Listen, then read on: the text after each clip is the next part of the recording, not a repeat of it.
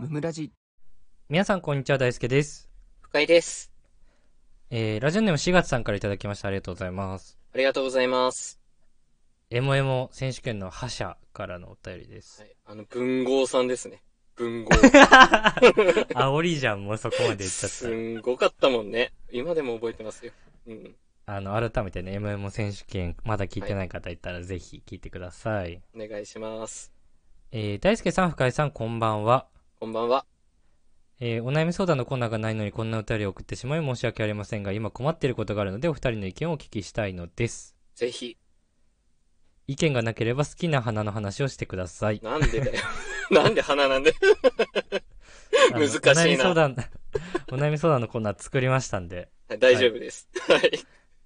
はい。私は見ず知らずの一回りも二回りも年上の大人を怒鳴りつけるような仕事をしています。そんな仕事ある？ないよ。見ず知らずなの、しかも。いや、これね、うん。俺いろんなこと考えてみたの。うん。どんなのがあるかなって。そうね。うん。なんか、いくつかで、一回りも二回りもってことは、うん。うん。これおじいさんおばあさんじゃない可能性もありますってことなのね。確かになるほど、なるほど。おじさんの可能性もあるってことは、うん。なんだろうね。なんなんこれ？一で番最初に思い、一番最初に思いついちゃったのは、うん。なんか、自治体とかの市役所とかで、うん。なんか文句言いに来るクレーマーに切れるみたいな。市役所で怒鳴りつけてんの？まあ、あるね。いやなんかあるといえばあるね。めちゃくちゃなことを言ってきた人とかになんか言うとかね。そうだね。お説教ね。うん。そう、だから、こっちがちょっと上の立場な可能性があるよね。いや、そう。多分上だね。そうだね。うん。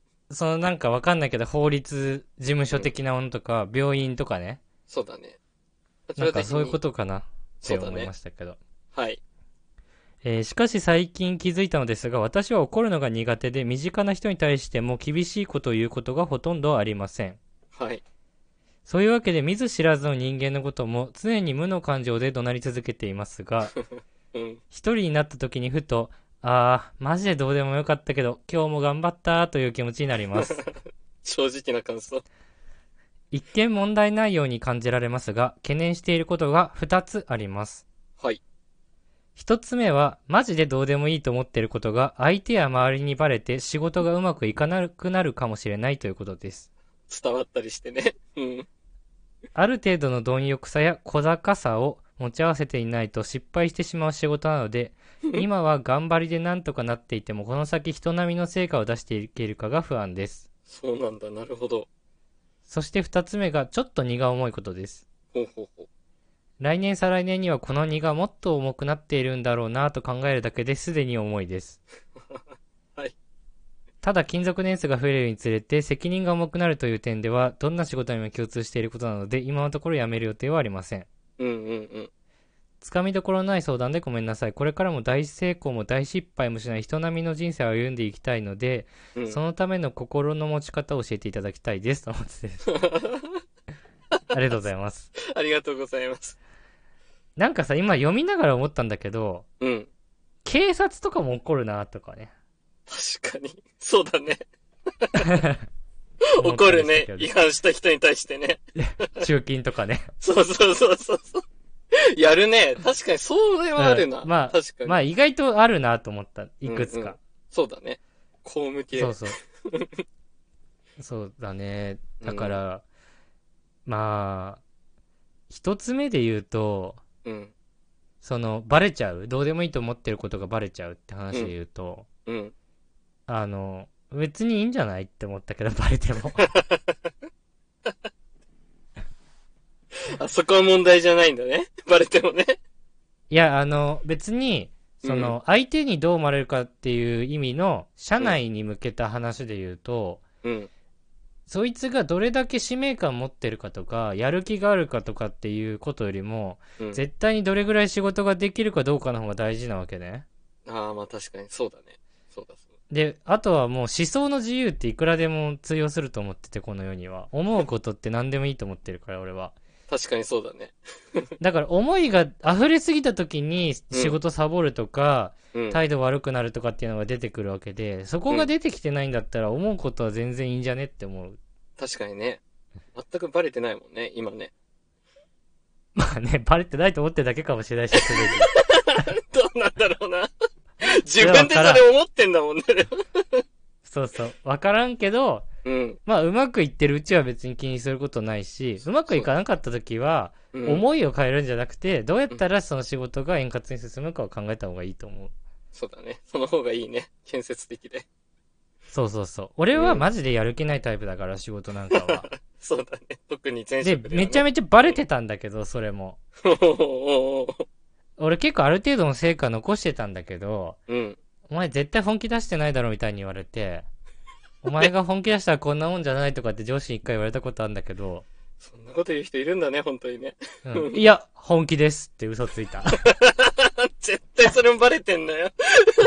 でいや、も本、気ですでも言わないよ。成果は残してるから、お給料とかはうん結構いいやつをもらったりとかしてた。普通に。うん、そうだよね。そこでは成果出てればね。うん、そうそう。っていう経験がある、僕には。だから問題ないと。問題ないと思う。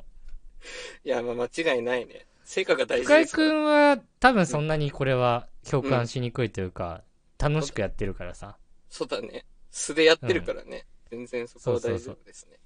かなっていう。うんうんうん。で二つ目の、えっと、ちょっと荷が重くて、来年再来年荷が重くなっていくんだろうなっていうのが嫌だっていう話なんだけど、うん。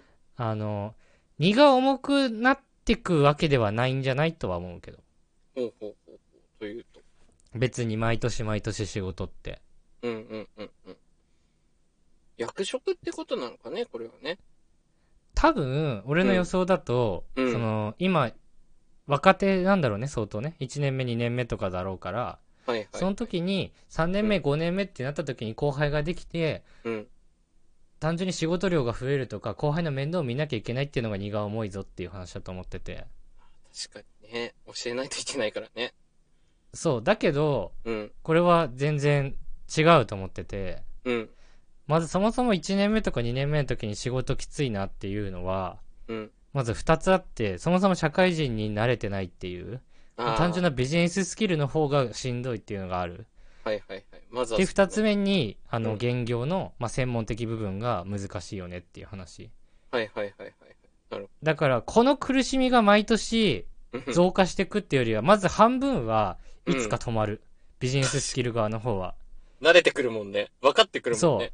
うん、で、専門的知識側についても、うん。多分3年ぐらい経ったら、もうあんまり調べなくてもできるようになっちゃったりするから、確かにそこ軽くなってくね、そっち側はね。そう、だから新しく学ばなきゃいけないっていうきつさが今絶対来てて、うんうんうん。そこが、荷が重いっていうのとは話が若干違くて、そこがクリアした後にだんだん責任が重くなっていくっていうのは多分、うん今使ってる体力の部分の大半はもうしなくても済んでるから、確かに。結構意外と余裕でできちゃう可能性が高いと俺は思ってる。